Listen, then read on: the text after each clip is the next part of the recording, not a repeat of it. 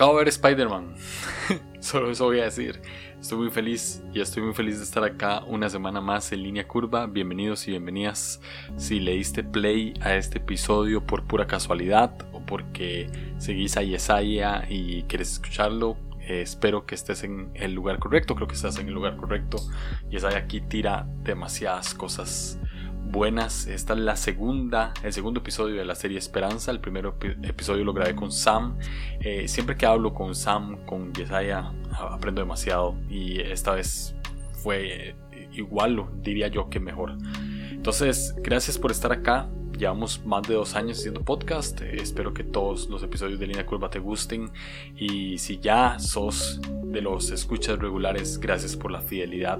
Les mando un fuerte abrazo a todos. Eh, vamos a terminar esta serie con Benjamín Enríquez eh, próxima semana. No he grabado con él, así que si tienen alguna sugerencia o idea de lo que pueda hablar con, con Benjamín, de cómo podamos hablar sobre el futuro, sobre el 2022.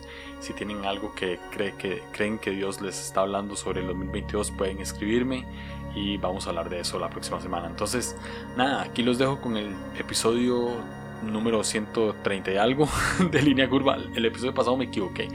Entonces, el 130 y algo de línea curva. Bienvenidos, bienvenidas. Esto se llama, esta es la serie Esperanza y le pusimos al episodio Asombrados. Así que espero que les guste. Yesaya, ¿cómo estás, bro? Bienvenido a Línea Curva por, por... Ya no las contamos, es como... grabé, con, Sam eh, la semana pasada y le dije, ¿cuántas has estado? Y me dijo, creo que una por temporada, entonces creo que vamos así. Ya, súper. Bienvenido una vez más, qué bueno tenerte acá. No, gracias por tenerme. No, la última vez que nos vimos fue hace dos años en persona. En persona sí fue en diciembre 2019. y míranos. Fue diciembre. Fue diciembre. el meme, ya, fue en diciembre. Me salió, la semana pasada me salieron los recordatorios de Facebook de cuando fui a Costa Rica. Wow. con, con, Dan. Con el buen Dan. Germán también iba. Sí, qué bien, qué bien, qué bien, sí. Hace, sí, hace mucho tiempo. Ya, me parece interesante porque hace poco me asusté de que ya llevo casi, no, entonces ya más, sí, más de dos años haciendo podcast. Ya. Bastante. somos veteranos. sí. Bueno, y Leo nos gana a todos. Leo puede llevar menos, menos que vos, que igual nos gana. Ya. El otro día hice las matemáticas en, Clubhouse, cuando Clubhouse era chido. Sí, como ah, dos semanas. Ya, esas dos semanas. Uh, y estábamos hablando acerca de a ver quién tiene más episodios. Y pues tengo lunes, Armadillo y Sabiduría Duele, ¿no? Entonces yo junté esas tres junto con episodios exclusivos de Patreon. Y ah, yo estaba muy orgulloso de que tenía como 270 episodios en total. Y me dice, y ya no le digo mi número y le digo, a ver, ¿cuántos tienes tú? Y hace las cuentas. Como 500. ¿What? no. Oh, man. Y tiene tres hijos. ¿Cómo le hace? Pero bueno. Sí, y, pero es que sí, tiene muchos podcasts también. Y creo que casi, casi, bueno, por lo menos el del pajarito en la mano, o, ¿cómo se llama? pajarito duele. Me lo, dijo, me lo, dijo, un pajarito, creo que era. Mi pajarito, duele. pajarito en la mano era lo que decíamos molestándolo. Ya. este, ese lo hacía casi que semanal también, igual que, cosas comunes. más que semanal. Igual cosas comunes. Sí. Ya. Saca como dos episodios a la semana. Es una máquina para hacer podcast, ya. bueno, Aquí, sí, sí. Aquí estamos los, los, los normales. Yo tengo que parar cada, yo tengo que parar cada, cada ciertos meses, no, no puedo. Ah, pero está cool, está cool. El que necesita volver es Catálisis, que ya se los he dicho siete veces, entonces. Yep, yep. Yo ya estoy considerando dejar de apoyarlos en Patreon. lo escucharon aquí primero. Los apoyo fielmente, pero ya es como, come on, man. ¿Qué estoy apoyando en este punto? Ah, este, yes, vamos a hablar de, de esperanza. Siento que que la esperanza está en el aire, como que hay temporadas, ¿verdad? Donde siempre hay como una palabra que en realidad es una acción que está en el aire. Hace, hace dos años, tres años, no sé, era futuro. Entonces, todas las conferencias hablaban de futuro y no necesariamente estaban, se ponían de acuerdo para hablar de eso. Creo que hace dos años, porque ya ni siquiera sé cuál es la noción del tiempo con esta la pandemia. Creo que hace dos años o un año se empezó a hablar sobre el, cielo en la tierra. Y recuerdo que en Perú se hablaba sobre el cielo en la tierra, en México se hablaba sobre el cielo en la tierra, aquí en Costa Rica también hablaron de eso. Y nadie se puso de acuerdo con nadie. Me consta que no se pusieron de acuerdo. Entonces, siento que ahorita hay, veo, siento la esperanza en el aire. Eh, y, creo que todas estas cosas es por, por una cuestión social, ¿no? O sea, vivimos algo que nos lleva a eso. Y creo que así funciona, sin ponerme demasiado místico, siento que así funciona eh, como el movimiento profético en sí, ¿verdad? O sea, algo nos mueve a, a, un destino y vemos una palabra en el aire y e, es el Espíritu Santo, no, Dios hablando, ¿verdad? Hablando a todos sobre una sola cosa. Entonces, ahí es donde se ve el mismo sentir, ¿verdad? Que no necesariamente significa hacer, pensar exactamente igual. Taylor lo explica muy chido. Habla acerca de un diapasón. Y eh, lo explica de que si, si un violín, pues un, diapasón es para afinar, ¿no? Mm. Y pues los violines, instrumentos clásicos siempre usaban el diapasón para, para afinar su instrumento. y en una orquesta, si, una, si un violín se afina a otro violín, está desafinado. Entonces todos tienen que estar como que escuchando el diapasón. Entonces tiene que haber como que una ancla al cual se están afinando. Y usualmente sucede eso, como que el diapasón o el Espíritu Santo resuena un mensaje y los que están afinados ah, o los que tienen oído para oírlo ah, terminan hablando como que los mismos temas. Mm. y sí. sí, es como, y también lo explicaba, creo, creo que lo explicó aquí en un 10 de 10. Eh, era como el espíritu de la era, ¿no? O sea, como eso que, está, exacto, que está como en el aire. Entonces, eh, pues hablé con vos antes de empezar a grabar, parece que va, va algo en la misma línea. Con, con Sam justamente este, me dijo que estaban haciendo una serie que se llamaba Brillante Esperanza en, su iglesia, entonces como que calzaba. Fijo, Benjamín se va a pasear en todo. va a hablar de siete, hablar de siete mundos o algo así. Pero esperemos que no. esperemos que no. Entonces, este. Del inframundo. sí, sí, sí, sí, algo así. no sé, no me quiero desviar en el tema, pero él sí te contó que él cree que existen cárceles en uno de los mundos. No. Oh, no. No, yo, yo, no me sé bien la teoría. Lo he invitado vez tras vez para compartirlo. Yo tampoco, nunca me la he querido contar exactamente, pero le, le he sacado preguntas, más que todo cuando lo he visto en persona, le he tratado de sacar preguntas y me dice alguna. E, en una de esas fue lo, no, mira, en Rusia existe un lago donde está tan profundo que cuando fueron hasta abajo escuchaban gritos. Ok,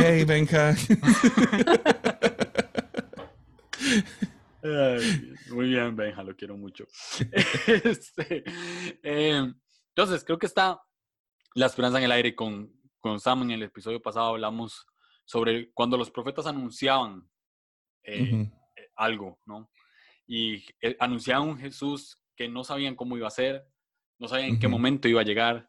Y eso, pues, ponía al pueblo en, como en cierta incertidumbre y a la vez ya después del tiempo, poco, me imagino que incredulidad, ¿no? O sea, es, es como, bueno, pero ¿cuándo? ¿Cuándo va a llegar ese Jesús? Etcétera. Y cuando llega, además, pues no se parece mucho al que estaban diciendo.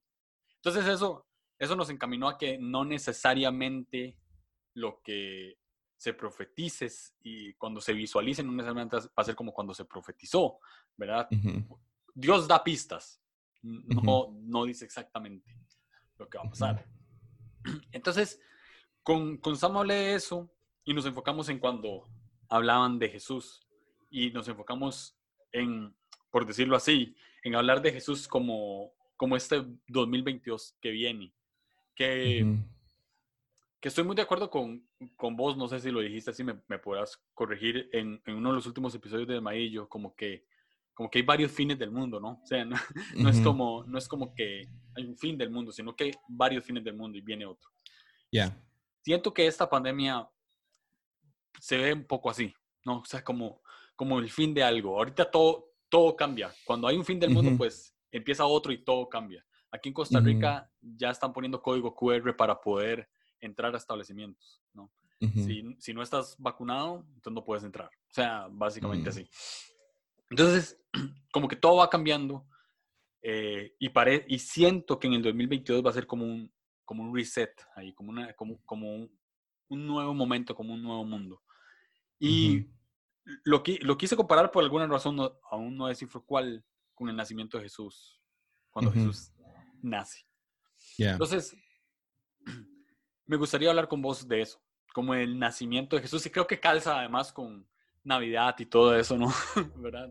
Va a salir algún, algún sapo, Jesús no nació en, diciembre, pero, pero, bueno, aquí se habla de eso. entonces, entonces, me gustaría primero preguntarte, ¿cuál sería tu definición de esperanza en tus, en tus palabras? Uy, ¿cuál fue el de Sam?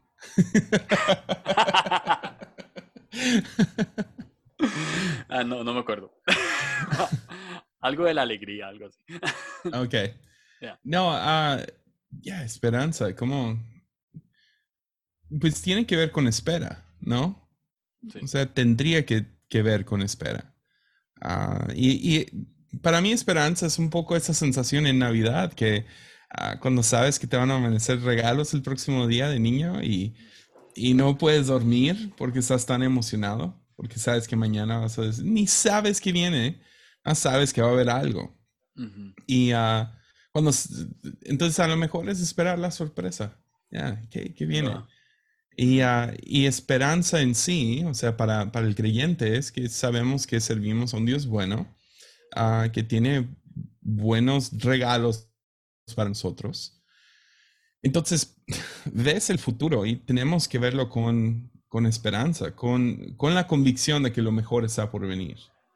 Sé que eso se ha vuelto un cliché entre cristianos y mi cinismo empieza a, empieza como que a burbujear cada vez que escucho frases que son cliché, empiezan a, a nomás sonar, lo mejor está por venir, nomás para recibir un uh, en la reunión.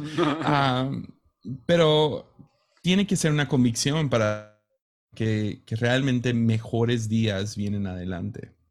Aquí en nuestra iglesia, uno de nuestros ah, pilares de ADN es ah, que, creemos que vamos de lo bueno a lo mejor. Ah, desde que me casé con mi esposa, a lo mejor es un poco materialista, pero siempre estábamos creyendo que, cada casa al que nos íbamos a mudar, pues en el primer año nos mudamos seis veces. De estar casados, eh, fueron seis veces. Y para mí fue como, no, si nos vamos a mudar, siempre va a ser una casa mejor no necesariamente más grande o más, más lujosa, pero que tenga algo que esté más cerca, que, no sé, que esté más, un poco más bonita, que funcione mejor la tubería, que, que, esté mejor. Y siempre se dio eso. Ah, siempre hubo algo en eso. Ahora no significa que cuando vas de una casa buena a una casa peor, Dios no está obrando, pero la idea es que en Dios tenemos que esperar que lo mejor viene. Porque al final del día, lo mejor sí viene. Nos estamos esperando el cielo. Entonces, ah, creo que es eso, estamos esperando la sorpresa. Ya, 100%. Mm, cuando los profetas hablaron de Jesús durante mucho tiempo, ¿no? Eh, lo, mencionaron con diferentes nombres, eh, esperaron mucho tiempo y el, pueblo de Israel espera demasiado tiempo para que llegue. Eh, los profetas nunca vieron nacer a Jesús, por ejemplo, ni muchas generaciones después. Y después llega Jesús con la idea de ser este, pues este revolucionario, ¿no? O este guerrero que fuese a derribar el imperio romano.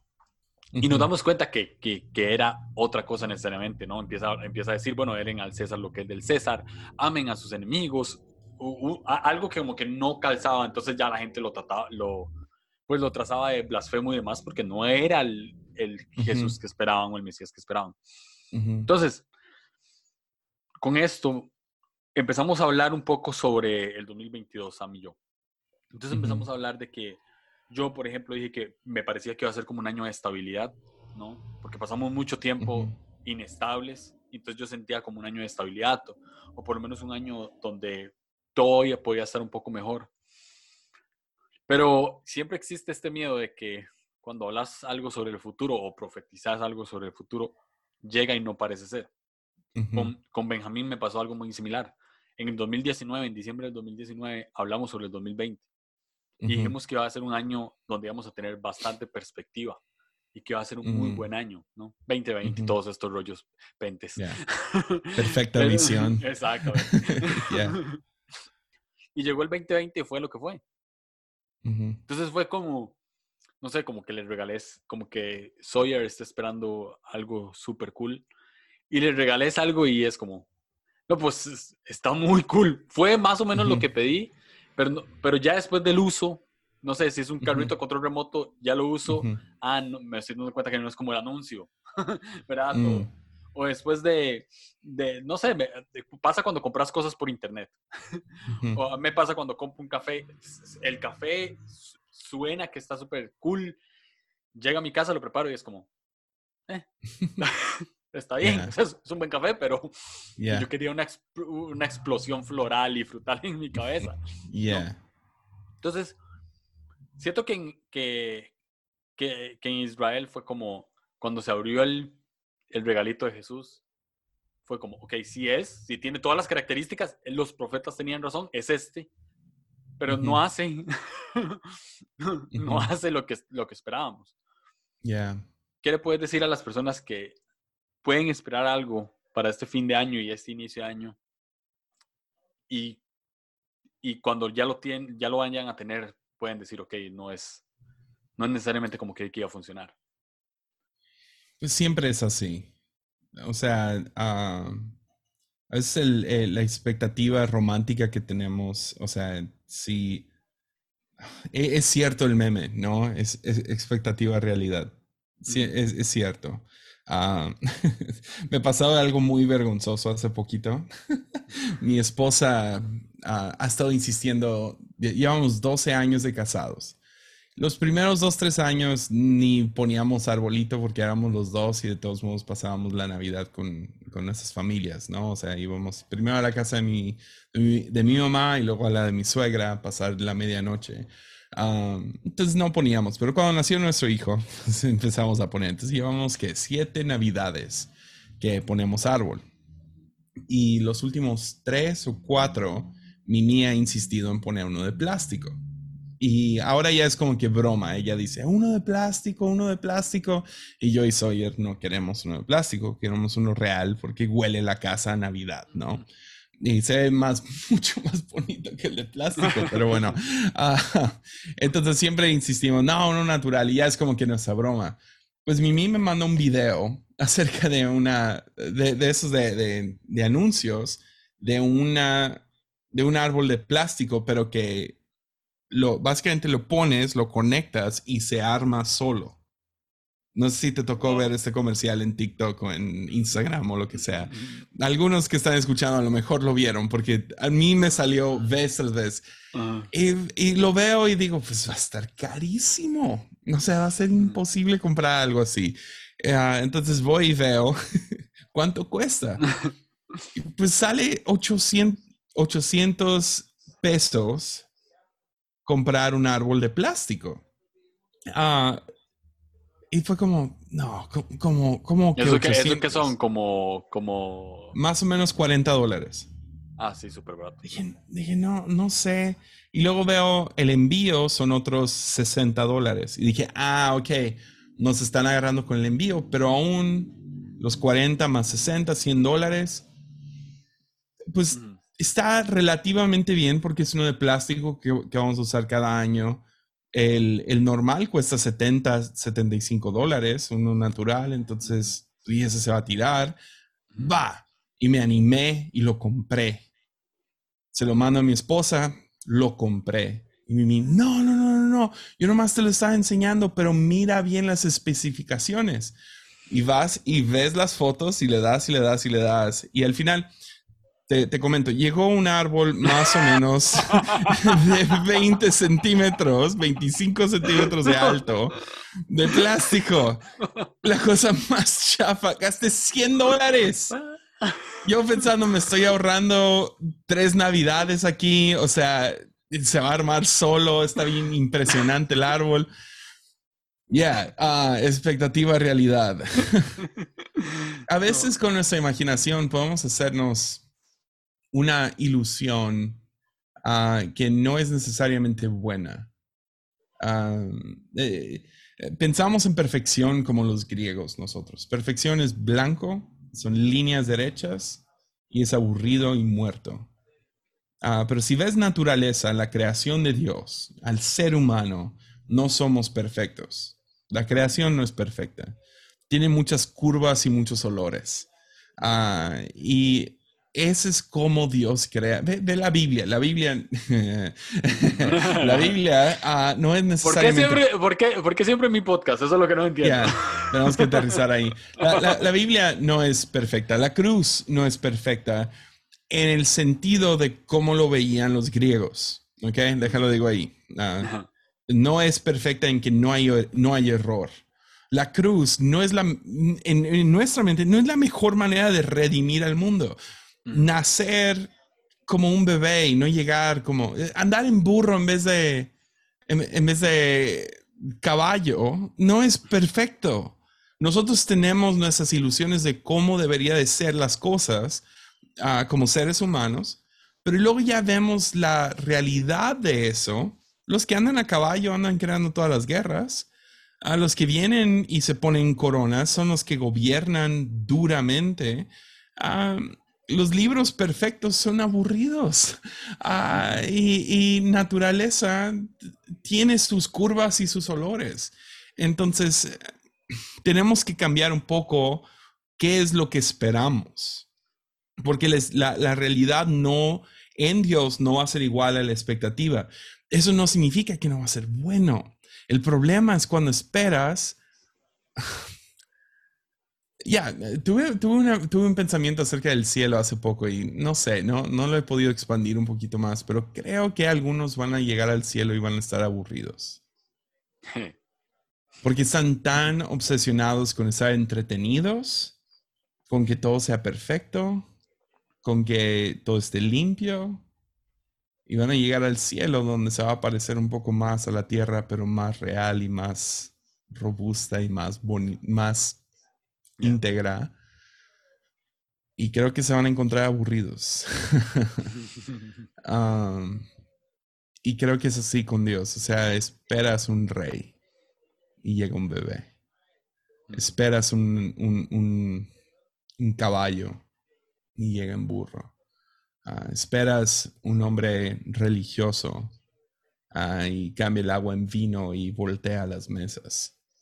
Entonces, para mí es si voy a tener expectativa en lo que Dios va a hacer, mi expectativa no está en un hecho, no está en que 2022 el año de esperanza, ah, no es 2022 el año de estabilidad, ah, es más 2022 donde Dios obra otra vez. Y puedo confiar en que lo que Él va a hacer va a ser bueno.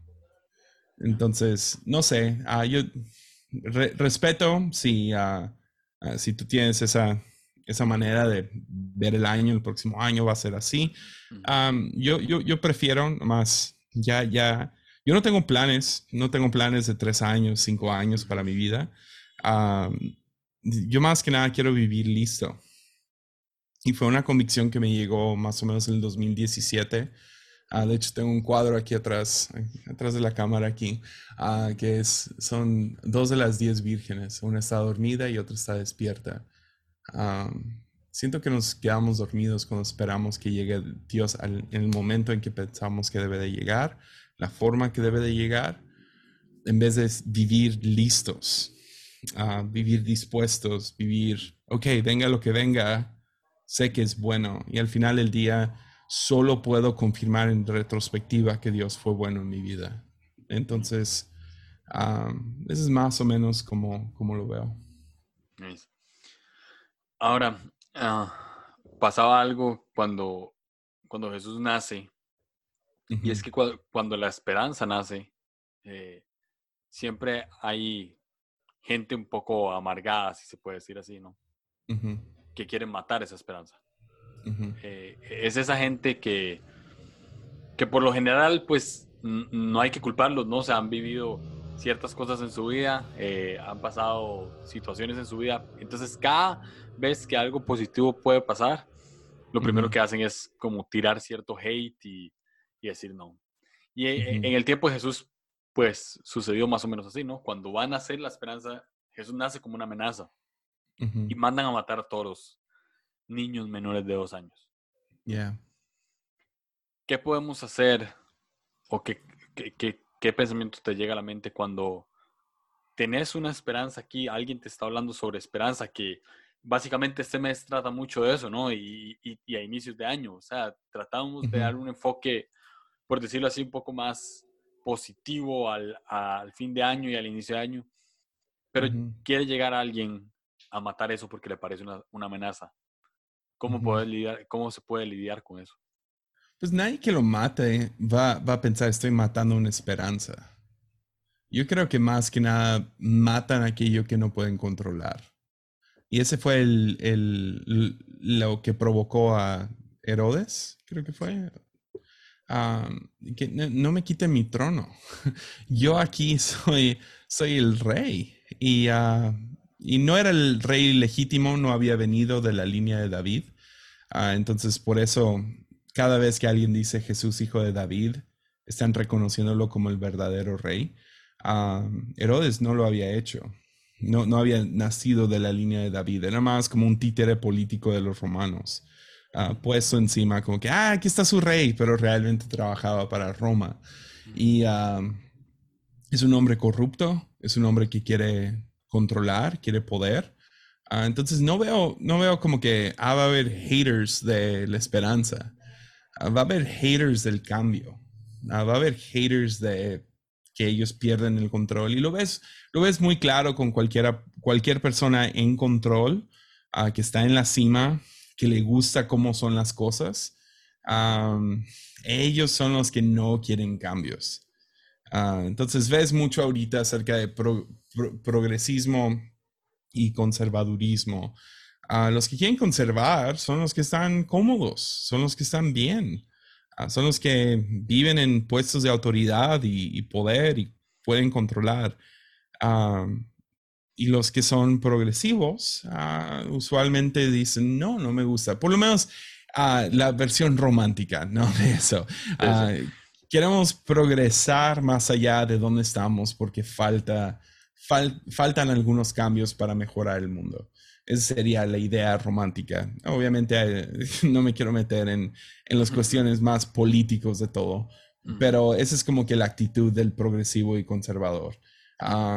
y Herodes en este punto es un conservador. Él quiere conservar el poder y quiere conservar las cosas como son porque él es ah, sumamente ah, privilegiado por esa posición.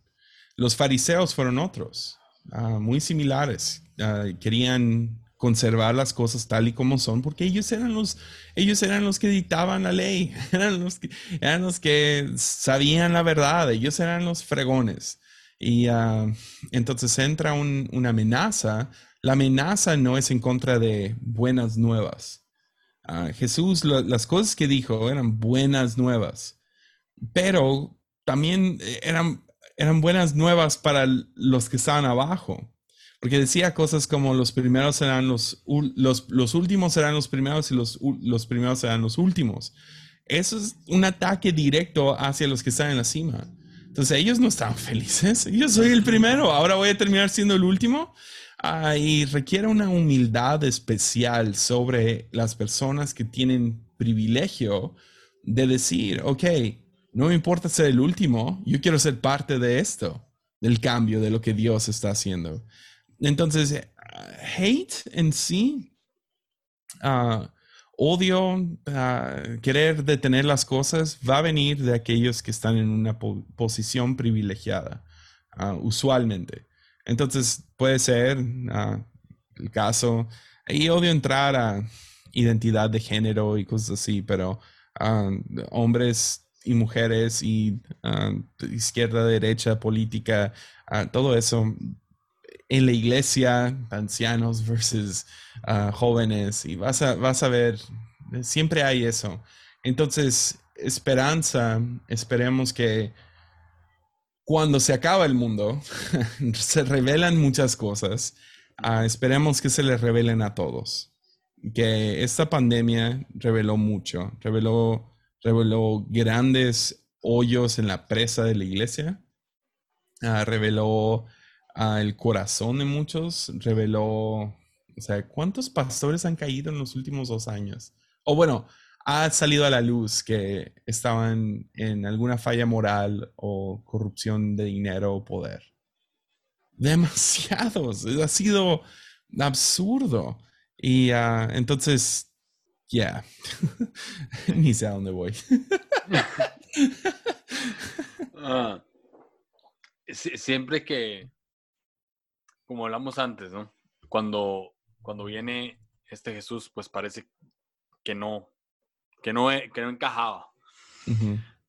Y a, a, veces sentimos que, que, que, como cristianos vienen cosas que no encajan. Y, más que todo porque lo, pues Dios habla muy raro, la verdad. O no sé, por, lo menos a mí Dios me habla muy raro. Y en realidad no es, no es como tan raro como también en lo sencillo, pero estamos acostumbrados a otra cosa. Entonces cuando habla, sentimos que hay cosas que no, que no encajan. Esta pregunta es así, eh, extraña, pero me gustaría saber cómo podemos hacer para tener un Jesús en nuestras vidas que sentimos que no encaja con nosotros. Mm. Te voy a, abro mi corazón aquí. Eh, muchas veces, y no sé, probablemente vos también te, como hemos hablado antes en otras conversaciones, tal vez te, te pudiste haber sentido similar. Pero cuando nos presentan la idea de un Jesús eh, que nace en nuestros corazones, eh, ya, ya, llega un punto en el que uno tiene un comportamiento natural y uno siente que uno no encaja en ese, en, en ese molde de Jesús. ¿Cómo crees que podamos encajar en ese Jesús que, que, que, creo yo en cierto sentido va a volver a nacer una vez más este año con nosotros? En nosotros. Pues serían, ahí te va, Mm, no, come on. Aquí está. Pues los que encajan son estos. Son los pobres en espíritu, los que lloran, los humildes, los que tienen hambre y sed de justicia, los misericordiosos, los de limpio corazón, y los que procuran la paz. es lo que Jesús dice. Porque bienaventurados son. Estos, estos son los que van a entender lo que yo estoy haciendo. Eh, son los que van a recibir gran alegría. Los que son perseguidos por causa de la justicia, uh, los que son insultados y, per y perseguidos otra vez.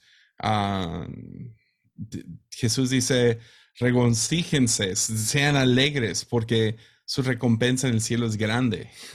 y, uh, y luego pues habla acerca de los profetas, dice, así como, así como persiguieron y trataron mal a los profetas que vinieron antes de ustedes. O sea, los, los profetas se alinearon con lo que Jesús iba a hacer. No, es que en, tiempo no. Vinieron antes, no. Pero ahora que Jesús está, lo que está diciendo es, eh, los que van a encajar conmigo no van a ser los que están en poder, los que están cómodos, los que ah, son buenos cristianos, no, los pobres en espíritu, los que lloran, los humildes, los que tienen hambre y sed de justicia, los misericordiosos, los de un corazón limpio, estos son los que van a encajar conmigo. Y al decir eso, o sea, tomamos eso como metáfora y, ah, sí, voy a ser humilde. Es como, pues no, por eso no encajas, porque no, porque no dejas que el Espíritu Santo haga el trabajo en tu vida donde tú reconozcas que eres pobre en espíritu, que te falta un montón, así como Isaías, que, que en un capítulo ahí está tirándole a todo el mundo, ay de ustedes, y ay de ustedes, y ay de ustedes, y luego cuando está enfrente a Dios sentado sobre un trono, dice, ay de mí, reconoce que Él es deficiente. Los que lloran, los que tienen ese corazón tierno por lo que está sucediendo en el mundo.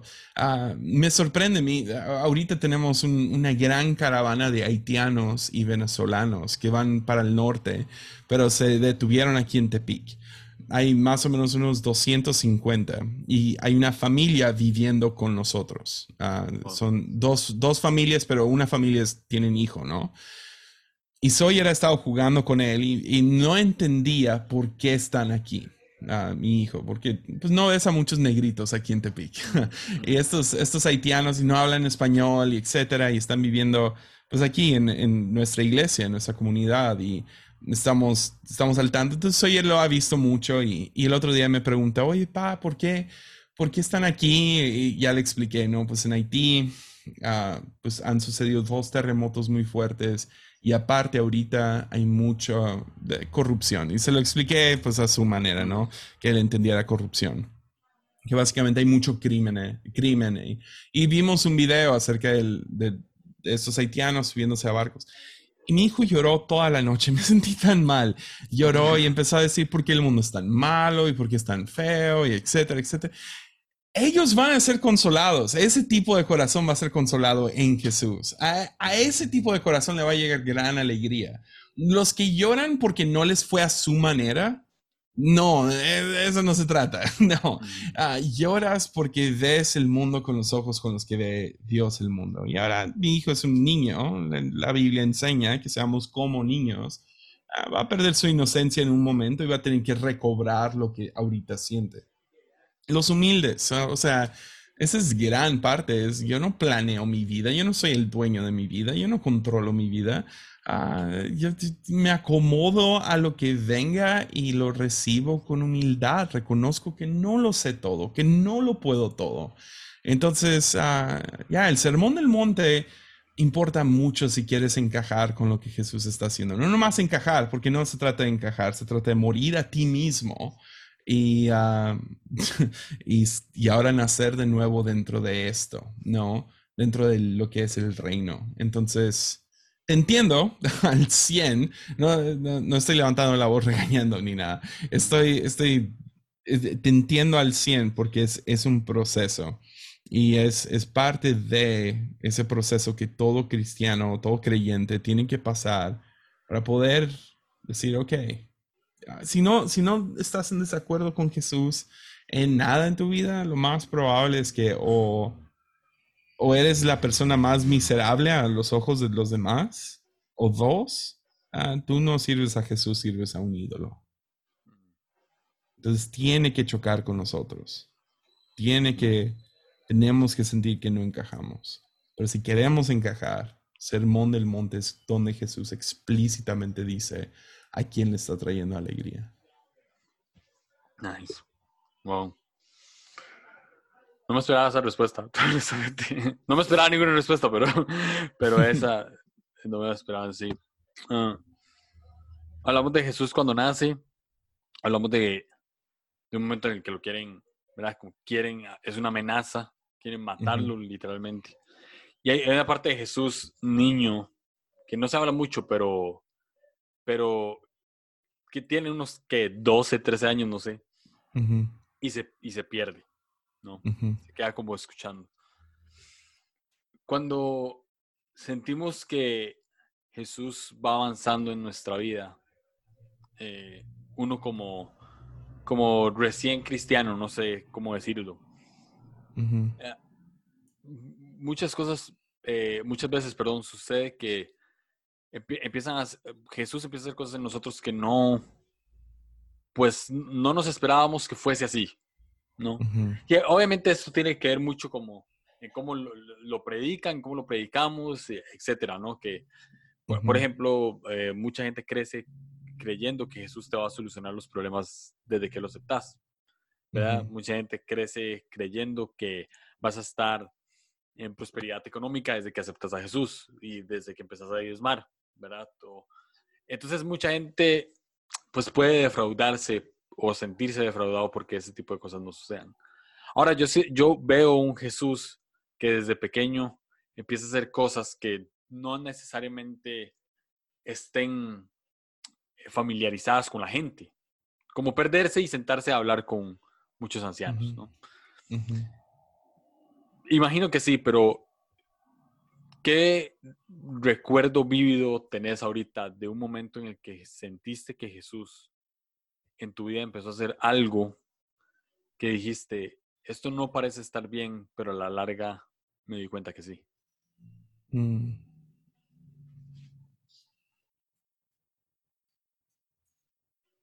buena pregunta. Ah, pues hace unos, ¿qué fue? Fue en el 2015. Sentí que Dios me llamó a dejar el grupo de jóvenes.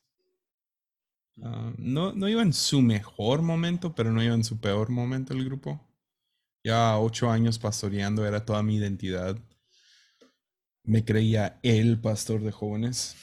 Y uh, estaba en Perú. Y me subí a un elevador. Y en cuanto me subí, sentí que Dios me habló y me dijo, ya no eres pastor de jóvenes. Es hora de entregar el grupo. Entonces yo, yo me imaginé mi, mi, expectativa, mi, mi, esperanza era, oh, voy a ir a plantar algo, voy a iniciar mi, propia iglesia o, o, mi padre me va a entregar la de aquí.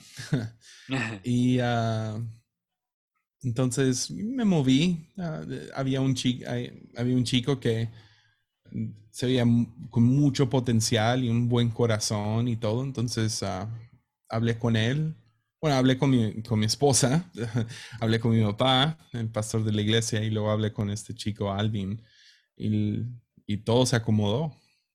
Pero llegó enero y no había nada, como que nada enfrente, no había ningún plan de qué sigue.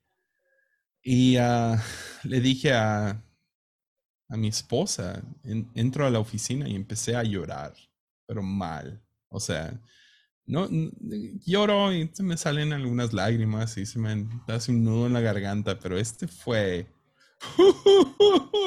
o sea, llorando mal, pero no era porque iba a dejar el grupo de jóvenes, sentí y le dije, siento que Dios me despidió, porque no hay ningún otro plan, no hay nada. Hasta la fecha, hasta hoy, uh, que es Vance ya vamos para siete años, ¿ok? De estos seis años completos, vamos para siete. Y todavía no sé qué soy. todavía no sé dónde quepo, no sé cuál es mi trabajo eclesiástico, ah, no, sé, no sé dónde quepo en la iglesia. Hay, hay temporadas donde sí tomo algunas decisiones fuertes, hay veces que que sí, o sea, ok, hay tal proyecto, sé a dónde apunto, a, dónde apuntar mi vida y mi energía, ah, pero mucho ha sido esperar, esperar qué sigue. Y en el proceso de la espera se ha sentido como si Dios me dejó plantado en una cita. Ah, y le dije eso a mi esposa el otro día, le dije, siento que Dios me dejó plantado. Como que veo amigos que van a mil por hora, ¿no? amigos en todo México que están plantando sus iglesias y están explotando de, crecimiento y van súper bien. Y, es, y yo aquí estoy en Tepic y me siento plantado y mi esposa me mira y me dice, pues eso eres, ¿no? Estás plantado. Y nomás el juego de palabras me, como, ya. Y ahora, o sea, volteo atrás y hay cierta vergüenza ahí de, de esperar y esperar que, a Dios haga algo, ah, pero al mismo tiempo la semilla espera, espera crecer y luego dar su fruto. Y, y volteo atrás y digo, man, hay veces que extraño ser el pastor de jóvenes, tener como que muy claro cuál es mi descripción de trabajo y qué es lo que hago semana a semana, pero al mismo tiempo volteo y digo, la persona que era en el 2015 a comparación de quién soy ahorita, yo no cambiaría nada. O sea, no, no, no le intercambiaría. Uh, estoy feliz que no salí y planteé, una iglesia. Uh, estoy feliz que no me salí de Tepic. Uh, estoy estoy contento porque hay cosas que yo no sabía que se tenían que desarrollar en mi vida. Jesús tenía que tomar ese tiempo para formarme. Entonces aquí cambio de metáfora, ¿no? De semilla a una vasija de barro.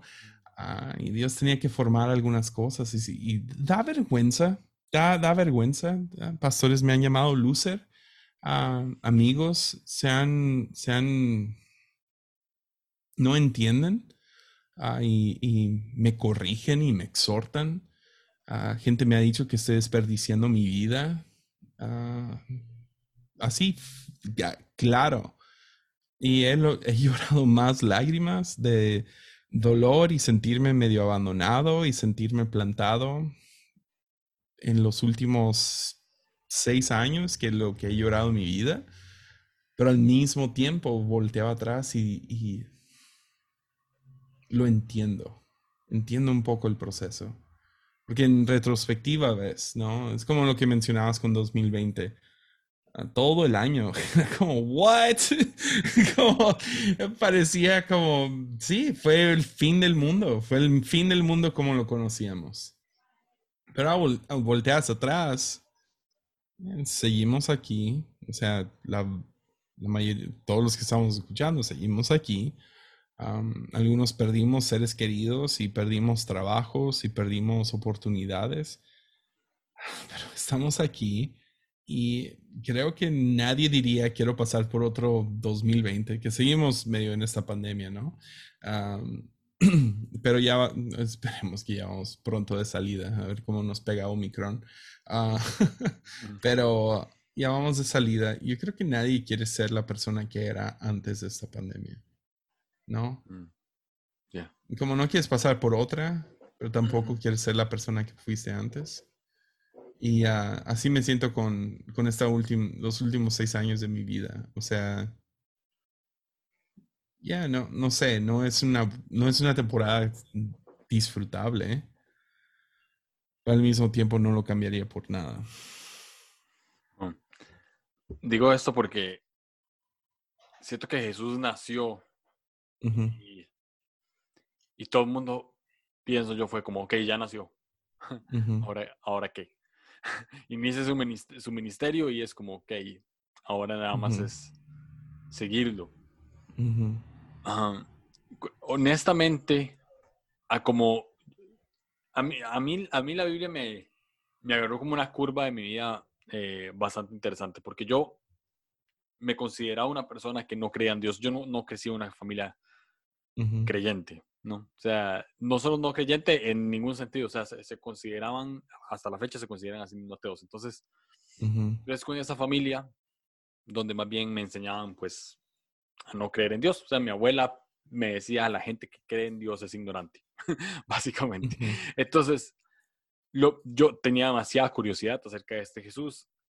Agarro la Biblia y cuando empiezo a leer los evangelios, que fue lo primero que leí, dije, seguir a Jesús debe ser muy difícil, como lo está pintando este compa aquí. o sea, es como tome su cruz y, sígame, este, eh, deje todo y empiece a seguirme. Y parecía algo muy difícil. Entonces Jesús nace y lo que hace cuando inicia su ministerio es, sígame nada más. ¿Cómo podemos enfrentar cuando hablamos sobre esperanza para el siguiente año de la manera en la que se vea que, que ahora me hablabas de que, de que tenías una posición con la palabra alegría, este, que vamos a entrar ahorita en eso como para aterrizar, pero ¿cómo, cómo podemos agarrar esto que, que está en el aire, que Jesús, que el Espíritu Santo nos está poniendo y nos está mandando? ¿Cómo lo podemos agarrar en cierto sentido sin el temor a fracasar o sin el temor de pensar, ok, estoy siguiendo a Jesús aquí sin saber a dónde voy? Ya, pues, o sea, cae, cae esa, esa convicción. Eh, creo, que es la mejor palabra para describir esperanza, es convicción. Necesitas vivir con, una convicción que, que agarras en tiempos de claridad y en tiempos de confusión, te amarras a ella, ¿no? Te, sigues amarrando a, ok, no se ve bueno el futuro, no, no sé, etcétera tal cosa podría suceder o no quiero entrar al futuro sin tal persona y siento que lo estoy perdiendo, etc. Entonces te aferras a la convicción de que Dios es bueno y, va a hacer buenas cosas y que lo mejor está por venir, mejores días están adelante, el mejor vino se sirve al final. Entonces vienen días buenos adelante.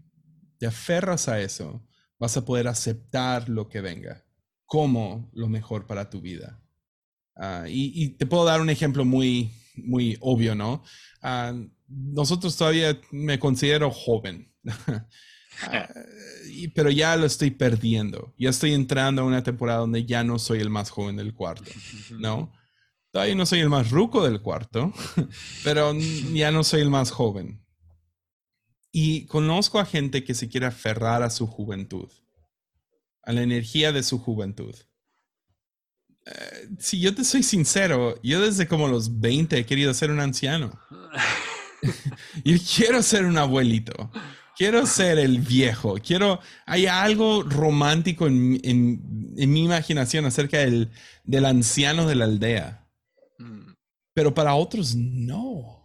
Les salen las arrugas en la cara y les destruye su vida. Entonces, en vez de ver la alegría que el futuro viene, que, que viene en el futuro de tener hijos y ya, a lo mejor pierdes tu cuerpo, pero vas a tener hijos y después de eso vas a tener nietos y ah, vas, a, vas, a, experimentar algunas cosas de, de, otra perspectiva. A lo mejor la vida no va a ser tan caótica y llena de energía y antros y lo que sea, pero mientras se va acomodando, hay algo hermoso acerca de esa, de esa próxima vida. ¿Quién dijo que ser viejo es algo feo? Pues se predica todo el tiempo. Y si te crees eso, lo peor está por venir. Entonces, si vives con una convicción de que no, voy a disfrutar cada etapa de mi vida y voy a disfrutar de lo que venga. ¿Por qué? Porque Dios es bueno al final del día. Te aferras a eso y, ah, y eso es lo que, en mi opinión, te da lo que es alegría. Entonces, alegría, he, estado, estado meditando mucho acerca de la alegría, gozo. Porque siento, por lo menos lo hemos sentido mucho en nuestra iglesia, de que regresó gente, no es como antes, pero regresó gente y la gente que regresó, regresó media aturdida, media distraída, media melancólica o no sé, no sé, es la mejor manera de describirlos, ¿no? Me. Yo me he sentido así, es, uh, ¿cuál es la palabra? Se me fue. Uh, languidez. Es, como un... no es depresión, pero tampoco es asombro y, veo el futuro con un montón de esperanzas. No, es... Eh, no es depresión, no me voy a suicidar, no, no, no me voy a rendir, no voy a comer todas las calorías que quiera, pero tampoco, ¿para qué echarle ganas? ¿Sí me entiendes? Se llama languidez y lo vimos muy presente en nuestra congregación. Entonces hemos estado hablando mucho acerca del gozo. Y uh, gozo es una de las, en esencia, uh, es una de las características principales del cristianismo. Lo ves vez tras vez tras vez en el Nuevo Testamento. Desde que llega el ángel con los pastores y les dice, uh, les traigo buenas nuevas. dice que se fueron con gran alegría a, ver a Jesús. Eh, ves, a María y Elizabeth.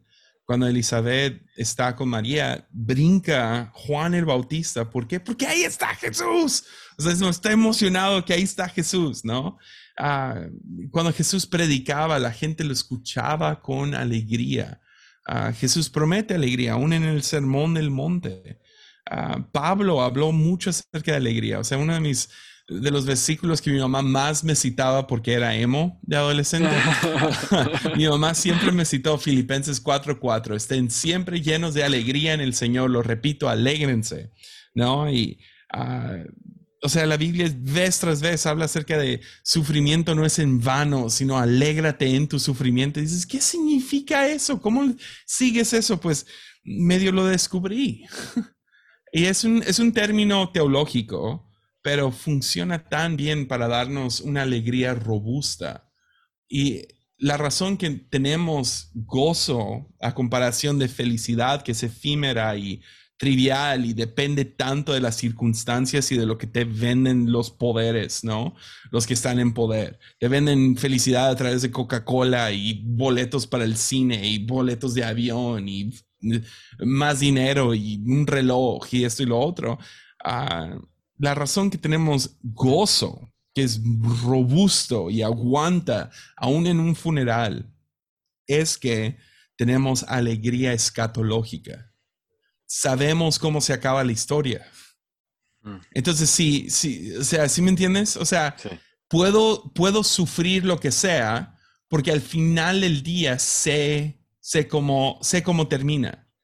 Entonces, lo que estoy tratando de practicar, y obviamente es imaginación, o sea, tienes que usar tu, tu imaginación, es que tienes que alcanzar al futuro con imaginación, tienes que irte al futuro imaginarte ese futuro, ver la alegría de ese futuro y tomar prestado un poco de esa alegría para el aquí y el ahora.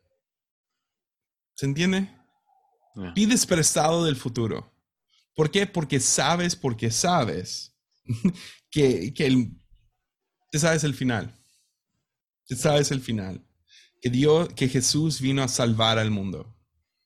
Juan 3, 16 y 17 no vino, a, no vino a salvar al mundo, no a condenar al mundo. Entonces va a salvar el mundo. ¿Por qué? Porque ya comenzó esa obra. Y el que comenzó esa obra la va a perfeccionar. Va a terminar su trabajo. No va a llegar ningún momento en que Jesús dice, ya, ya, ya me enfade. O sea, que se salven a ellos mismos. No, Él está salvando el mundo. Ha tomado dos mil años, por lo visto, hasta ahora. A lo mejor toma dos millones más ¿Quién sabe? A lo mejor el mundo se tiene que acabar diez mil veces, no sabemos. Y con temporadas, ¿no? O sea, que se acabe el mundo como se acabó en el 2020. Está bien. Podemos seguir confiando que Jesús va a salvar el mundo. Y no nomás está salvando el mundo, nos está salvando a ti y a mí. Entonces, Él está trabajando en nosotros. No, no llega a un punto donde dice, ah, Julio, Ok, ya, ya, ya, que Él se salve a Él mismo. No, Él sigue trabajando en ti, no se cansa de eso. Entonces podemos, podemos imaginarnos hacia dónde vamos, a un lugar donde ya no hay lágrimas, donde ya no hay dolor, donde ya no hay pobreza y sufrimiento y malas nuevas, sino Jesús es rey. El cielo invade la tierra.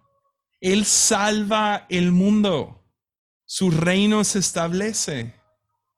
Entonces también lo está haciendo en mí. Me está formando poco a poco. Y puedo verme 10, 15, 30, 40 años en el futuro decir, ok, final del día Jesús se encarga de mí. Y sin importar mi situación actual, puedo confiar en lo que dice Mateo 28 donde Jesús dice, aún estoy con ustedes siempre, aún hasta el fin de los tiempos. Aún en los peores momentos, aún cuando recibes esa noticia, que sientes que se está, que está sangrando la, la luna y está cayendo las estrellas. Aún en eso estoy contigo. Puedo confiar en eso, que Él sigue trabajando. Aquí ahora, en ti en mí. Está trabajando y no va a dejar de trabajar y me está salvando y está salvando el mundo.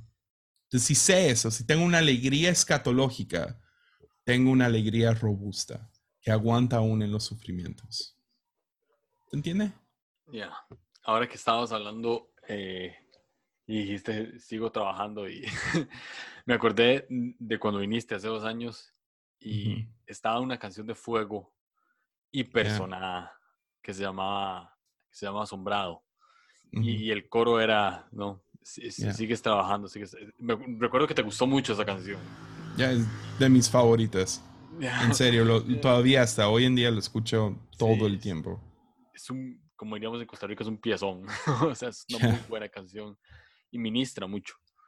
Y hizo como match con esto de del nacimiento de Jesús y la alegría y la esperanza porque como que todo aterriza en que en que sin importar cómo sea el, final o, el desenlace, vivimos asombrados. ¿no? O sea, es un asombro. Que Jesús, que Jesús nazca es un asombro, que Jesús a los 13 años se pierda y lo que está haciendo es aprendiendo de sabios, es un asombro, que Jesús diga en las bienaventuranzas, es un asombro, que Jesús ande, que Jesús convierta el agua en vino, que todo es un asombro, o sea, Jesús hace que vivamos asombrados, ¿no? Indiferentemente de cómo se vea, o, o cómo termine, o, o si parece para nosotros bueno o malo, lo que sea, es, es asombrado. Ah, ah.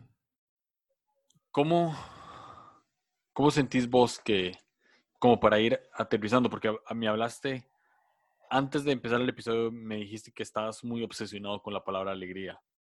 Y, y empezaste a hablar un poco de esto.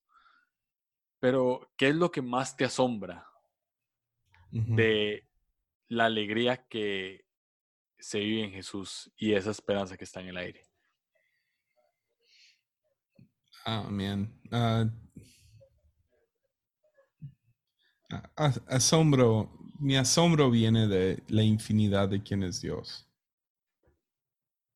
Cada vez que pienso, ah, ya sé, ya sé cómo es.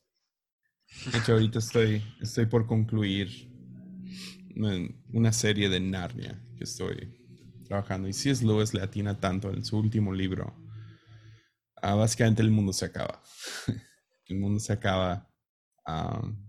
es la manera que es, el libro de Apocalipsis de, de, de Narnia. Y en la última, como que escena, es la mitad del libro, la última escena, están, están en el país de, de Aslan, o el nuevo, el nuevo Narnia, o la Narnia real.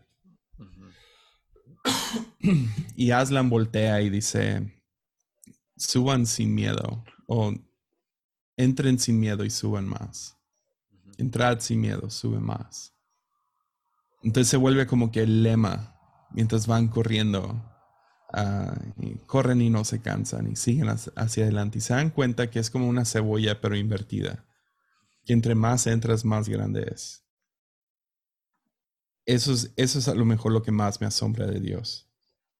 Que entre más entro, más grande se vuelve. cada vez que regreso a Narnia, por así decirlo, Aslan ha crecido. Y, ah, y hay unos personajes que, se que son los enanos. Son tercos a todo lo que dan. Y ellos se salvan. ellos, ellos entran por la puerta que los lleva entran por el establo, pero se estancan en el, en el establo, se establecen en el establo, ¿no? Se sientan y empiezan a comer ahí, se quedan en este establo y ellos dicen, estamos a salvos, estamos bien, sin darse cuenta de cuánto más hay. Y creo que cristianos que pierden su asombro, al final del día son como estos enanos, que piensan en salvación como muy binario, ¿no? Uno y cero, salvo y no salvo. Y por eso hacen debates tontos. O sea, yo creo que los enanos estaban haciendo debates tontos acerca de quién es salvo y quién no. Y si se puede perder la salvación o no. Ah, mientras los niños seguían perdidos en, en Narnia. Perdidos en, en el, la siempre creciente país de Narnia. País de Aslan y corriendo tras él y nunca alcanzándolo. Y creo que es así. Creo que si quieres recobrar tu asombro, si quieres vivir en asombro, uh, te sales, de, te sales del establo. No piensas en que salvación es simplemente un estatus, es un estado. Ah, es un proceso, es una trayectoria, es subir una montaña. Es un... Sigues hacia adelante. O Eugene Peterson lo dice muy bien, ¿no? Es, es es larga obediencia en la misma dirección. Es, sigues hacia adelante. Y, lo más loco es que entre más descubres, más grande se vuelve. Y más te das cuenta acerca de su... O sea, entre más entras en Dios, descubres cuán grande es su gracia, cuán grande es su misericordia, cuán grande es su amor, cuán grande es su poder, cuán grande es su presencia Ah, y vemos esos vistazos en los salmos. vemos sus esos vistazos en el Nuevo Testamento. Ah, David dice, ¿de dónde puedo correr de ti? Si me subo a la montaña más alta o me voy hasta el infierno mismo, ahí estás tú. Ah, este ah, Pablo dice en Romanos, ¿cómo describo este amor que es tan vasto, es tan lejos, es tan ancho como el este es del, del este, ¿no? Oeste es del este, norte y sur, o sea, tan profundo, o sea, ¿cómo me pierdo en esto? Y creo que es así, entre más te vas acercando, más grande se vuelve, es una cebolla invertida. Y ah, entre más entras, más grande es.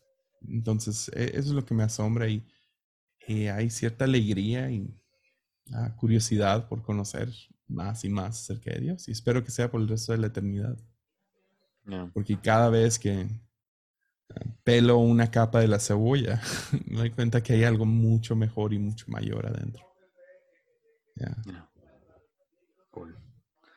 Estoy, muy expectante por esa serie de Narnia. O sea, creo que la leí Narnia hace mucho, hace como, ah, no sé, tal vez. Ya estoy muy viejo. Hace 2011, 2012, tal vez, hace casi 10 años. Ya, ya es hora. De releerlo, sí. Estaba pensando un reto no sé, es muy difícil. Sería como, sacas un episodio y leo el primer, el primer libro en una semana. Sería muy interesante. El problema es que todos salen el mismo día. Ajá. Entonces, no. Yo me aventé los siete libros en siete días. Entonces no me salgas con que no es posible. No, no es posible.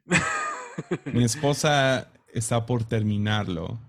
Lleva más o menos esos seis semanas, mes y medio, seis libros. Entonces, una, un libro por semana. Tal vez en audiolibro. Ya, dale. Sea como sea. Hago las de Leo que dice que lee. Ya, que lee.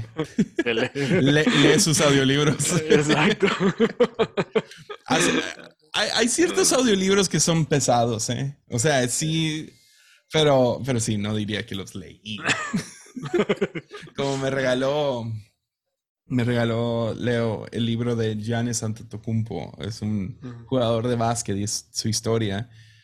Yo no diría que leí ese libro. O sea, lo puse en mi lista de libros que acabé este año, pero ese no lo leí, lo escuché. Ah, pero ya. Ah, pero hay unos que son. ¿Cuál, ¿Cuál hice? Hice uno hace poco y fue como. Seguía regresándole. ¿Cuál fue?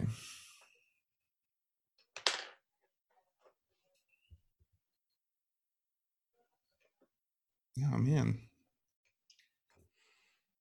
Yo es que nunca, solo he escuchado un libro en mi vida, entonces no, no tengo idea de cómo funciona.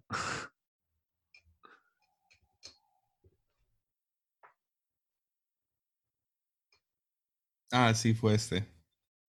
Fue Taking God at, at His Word. Es uno acerca de la Biblia.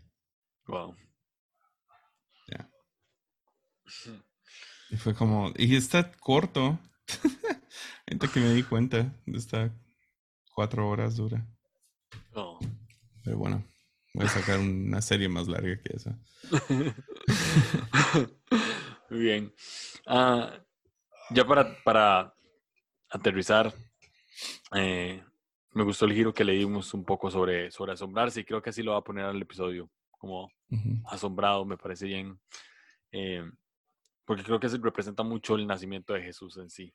un saludo a Bustamante si está escuchando. Un no creo que David solo escucha los episodios que grabo con él. lo, vamos a mandar este. Eh, vamos a poner asombrado y vamos a robarnos los derechos de, juego.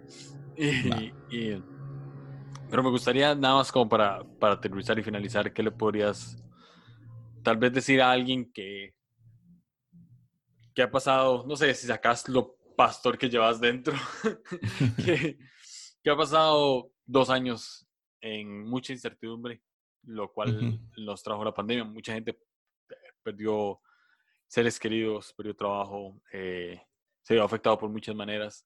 Y ahora llega un año en el que puede ser, no sabemos, pero puede ser que las cosas mejoren y que vuelvan o un poquito a la normalidad, que yo no creo, pero sí que sea otro, otro, otro tipo de año, otro tipo de mundo. Y, y tal vez está desesperanzado igual por ese año. ¿Qué le podrías Pues- decir para que se asombre? Pues diría número uno que incertidumbre es como vivimos de todos modos. Control es una ilusión.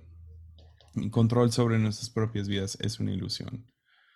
Y parte de vivir nuestras vidas bien es reconocer eso y poder aceptarlo tal y como es. Y, y de ahí desarrollas una, un amor por eso. Ah, estuve en un avión hace, hace unos años. ah, viajando de Lima, de hecho. Creo que fue en el mismo viaje. Tuve dos como que momentos muy épicos. Ah, uno fue en el elevador, pero regresando en el avión, ah, iba sentado junto a un señor y pegó una turbulencia. Y el señor se vio muy obvio que lo asustó mucho la turbulencia, ¿no? Y eh, mete su mano a su bolsillo, a su bolsa que traía y saca un pequeño rosario, ¿no? Y ah, como esos express. y, y va temblando el avión y fue, fue fuerte, no fue lo peor que he sentido, pero lo iba fuerte y el señor lo iba como que, lo, lo iba medio apretando. Eso era, traía como un crucifijo abajo y lo estaba apretando con todo su corazón. No le dije nada, yo traía audífonos y "Ah, vamos a estar bien, él va a estar bien. Ah, aterrizamos, de ahí vuelo de México a Guadalajara. De Guadalajara empiezo a manejar a Tepic. Y soy de esos que se les ocurre algo mucho después, como sé que ah, ahorita en una hora voy a pensar, ah, había dicho esto ah, con Julio. Ah, pero, pero ya que, ya que iba manejando, pensé, ah, le hubiera dicho esto. Y a lo mejor lo que le hubiera dicho a él le serviría a alguien a- ahorita que siente que las cosas son, se sienten inciertas. Diría que la vida está llena de turbulencia y siempre lo va a hacer. Y no puedes controlar la vida de la misma manera que yo no puedo controlar, controlar el, abrón- el avión por agarrar los descansabrazos, ¿no? Ah, pero ah, al mismo tiempo, si, si tú piensas que puedes aferrarte a Dios, si Dios cabe en tu mano, a lo mejor tu Dios es demasiado chiquito, porque la vida no se trata de eso, se trata de confiar de que tú estás en la mano de Dios y que siempre has estado ahí y que Él es el que te cuida. Y a veces las cosas no van a salir tal y como tú piensas que deben de ser. La expectativa es realidad. Entonces a veces es un poco más sano no tener expectativas, no tener planes, no, no diseñar tu vida, porque al final del día tú no quieres ser tu propio Dios, sino vivir como Jesús dice, ah, que es el Espíritu Santo, que nunca sabes de dónde viene y a dónde va. Nice. Pero vives listo, vives con una vela de barco abierta, listo para lo que Dios sople. Ok, va, estamos en una pandemia. ¿Quién sabe? O, o- espero que tengas toda la razón de que el próximo año va- vamos a regresar a más normalidad y que, ok, ya, vamos a aceptar que esta, que COVID ya es lo que es y vamos a tener que aprender a vivir con él y ya no van a cerrar nada. ¿Quién sabe? Pero, am, pero al final del día, ah, ¿y si empeora? ¿Qué? ¿Nos deprimimos? ¿No eh, perdemos esperanza? ¿Dejamos de confiar? Ah, yo diría, no, yo quiero tener una alegría un poco más robusta, una esperanza un poco más robusta. Porque lo que sí aprendí es que aunque pase por el peor año de mi vida, por muchas razones el 2020, al mismo tiempo puedo ver la fidelidad de Dios en todo. Entonces, ya, diría eso a lo mejor. Nice. Gracias, Jess. Gracias otra vez. Eh, va- va, este podcast espero que, que llegue mucho tiempo más. Este, hace poco estaba pensando que cinco temporadas es mucho, honestamente. o sea, es bastante. Eh, Entonces me puse la meta de 10 Y, y espero que sean más. O sea, espero que no Yeah. llegue a una meta. Y espero, espero que, que siempre estés acá, por lo menos un episodio por temporada, porque es muy cool tenerte y, y creo que la gente está Yeah. acostumbrada. Las, las tres personas que escuchan están acostumbradas. están, no puedo ser malagradecido con eso, no. Están acostumbradas en. ¿Qué vas a decir? No, tengo la misma broma con lunes. Los 12 que me escuchan. Creo que están acostumbradas a, a, a que estén personas como vos, como Sam, como Eja, que siempre están. Y, me, nada, me agrada mucho que estés acá nuevamente y siempre chido. compartiendo. Eh, siempre, siempre, te lo he dicho en otros episodios y se lo digo a, a, gente, siempre aprendo mucho cuando grabo con otra persona. Con vos es una de las personas que más aprendo, entonces, ya, muchas gracias. Súper. Te amo, vato. Espero verte pronto. La Yeah. neta. Vente a México. Ya he ido. es que Tepic no está en México, es como. Ya, es vente a como- Tepic. A Tepic. Es, es como. Es como ir a Tlaxcala. Ya, Se parece a Costa Rica, esta área, en buena onda. ¿En serio? Ya. Ya, wow. Ok, hay que ir. Que para qué viajar hasta acá si se parece a tu país. Pero, Te tienen que invitar otra vez aquí. ya. Sea, Ir al norte o, o para dónde son. Hay montañas, ¿no? En Costa. Rica. Costa Rica es una montaña. Sí, pero hay como que. Pero nos fuimos a la playa cuando yo fui. Eh, Chiste sería ir más alto, ¿no? O no hay más alto. no, sí, sí. Claro, Ya me, ya me avisó mi teléfono que es hora de dormir. Anda. Bedtime reminder. Ding, ding, ding. Lo peor es que me llevas una hora. eh, te llevo una hora. Entonces son como a las Sí. 9 y 45. Para la gente que está escuchando, Yesaya se duerme a las 9 y 45. Yep. Sí, soy, soy mañanero. Básicamente. Ah, yes. Bien. Eh, love you. Gracias, gracias por estar. Ánimo.